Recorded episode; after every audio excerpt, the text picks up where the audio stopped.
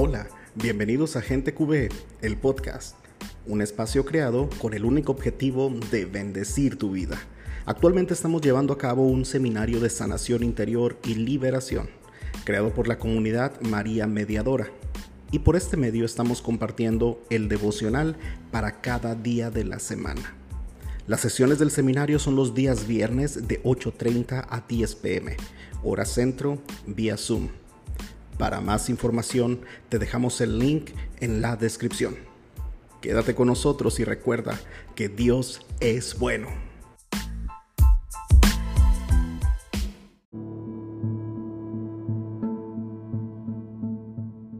Seminario de Sanación Interior y Liberación. Tomo 7. Clases de maldiciones. Día 5. La palabra tiene poder. Lee la siguiente cita bíblica. En Hebreos 4:12 leemos, porque la palabra de Dios tiene vida y poder. Es más cortante que cualquier espada de dos filos y penetra hasta lo más profundo del alma y del espíritu, hasta lo más íntimo de la persona. Medita y responde. La palabra transmite la vida de Dios. Por medio de las palabras tenemos la capacidad de exteriorizar lo que llevamos dentro, expresando la alegría, el dolor, la fuerza y el desánimo. De igual forma, por medio de la palabra afirmamos y reforzamos conductas positivas de las personas o también podemos destruir la vida de alguien. Ahora, pensemos que si las palabras que emitimos tienen el poder de construir o de destruir, cuánto más las palabras pronunciadas por Dios tendrán la capacidad de traer sobre nuestra vida sus mayores deseos e intenciones para con nosotros. Así como un padre amoroso refuerza constantemente la conducta de un hijo con palabras de cariño y de corrección, ayudando a moldear su carácter para desarrollar todo su potencial, nuestro Padre Dios ha dejado su palabra para incentivarnos en nuestras capacidades.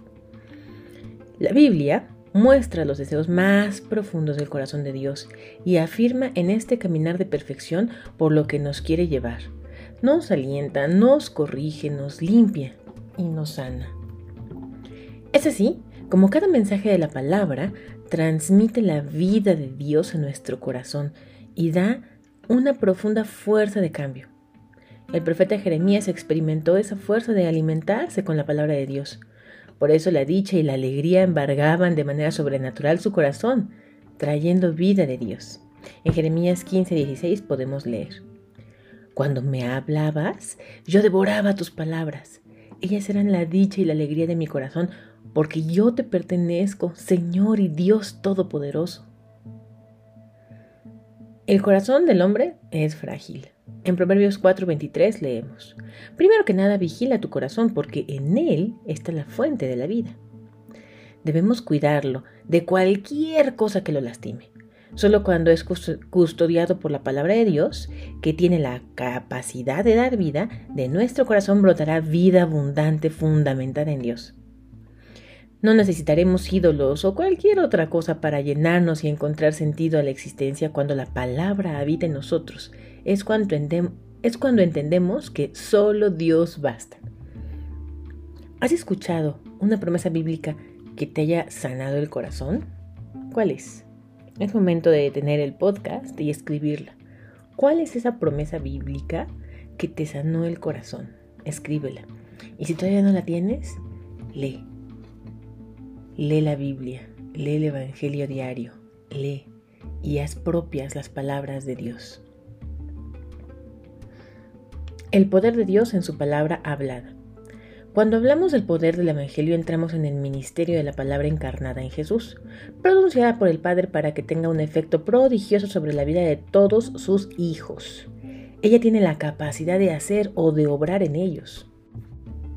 Por eso debemos concientizarnos de un Dios que está por encima de nuestra razón y de la naturaleza humana, la cual actuará haciendo prodigios inimaginables.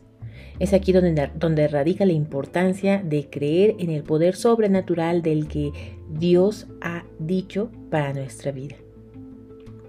El Señor, ya lo dijo ahora, es nuestro turno de recibirlo en la fe por medio de Jesús, quien pagó para que nosotros recibamos por su gracia estas promesas. Muchos se preguntan si todas las promesas dadas en la Biblia son para ellos. La respuesta es, ya están dadas.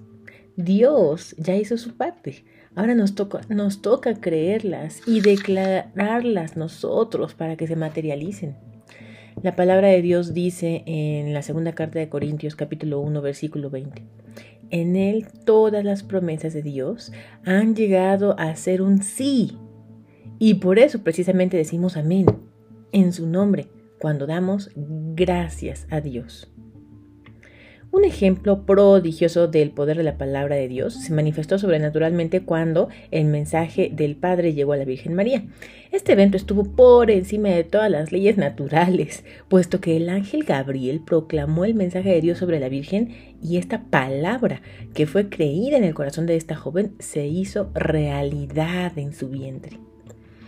En Lucas 1, versículos 30 31, versículos 34 35 y versículos 37 al 38 leemos. Pero el ángel le dijo, No temas, María, porque has encontrado el favor de Dios. Concebirás en tu seno y darás a luz un hijo al que pondrás el nombre de Jesús. María entonces dijo al ángel, ¿Cómo puede ser eso si yo soy virgen? Y contestó el ángel, El Espíritu Santo descenderá sobre ti, y el poder del Altísimo te cubrirá con su sombra. Por eso el niño santo que nacerá de ti será llamado Hijo de Dios. Para Dios nada es imposible. Dijo María, yo soy la servidora del Señor, hágase en mí como me has dicho. Después la dejó el ángel.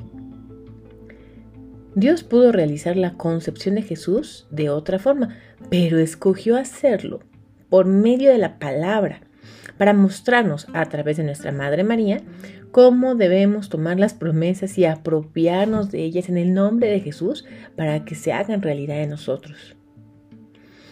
¿En qué área de tu vida te gustaría experimentar el poder sobrenatural de la palabra de Dios?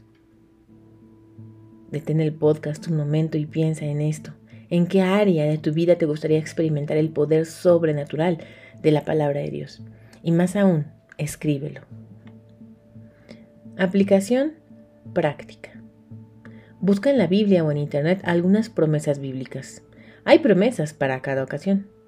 Te invitamos a adquirir nuestro libro Las promesas de, Dios son para ti. Allí se han compilado gran parte de promesas plasmadas en las escrituras. Oración. Padre bueno, me acerco a ti en el nombre de Jesús para pedirte la fe suficiente con el fin de convencerme de la obra poderosa que puedes hacer en mí a través de tu palabra. Tú has declarado abundantes bendiciones sobre mi vida. Las has pronunciado y con tu gracia yo las recibo. Señor, ayúdame a cambiar toda mala palabra utilizada en mi pasado por las palabras y declaraciones que están en la Biblia pues éstas tienen el poder para transformarme por completo. Espíritu Santo, unge mi corazón y mis labios para decretar que sobre mí están las poderosas promesas de restauración. Hoy tomo la orden que le diste a Ezequiel en el capítulo 37 de profetizar sobre los huesos secos, la declaro sobre mi vida. Huesos secos, escuchen la palabra de Yahvé que dice, tengan vida. Recibo la vida que me da tu palabra santa, en la que están consignados los deseos más profundos de tu corazón para conmigo. Gracias, Padre, por tu amor, por tu respaldo, tu fidelidad y provisión. Amén. María Mediadora, ruega por nosotros. Cita bíblica para memorizar. Romanos 1.16.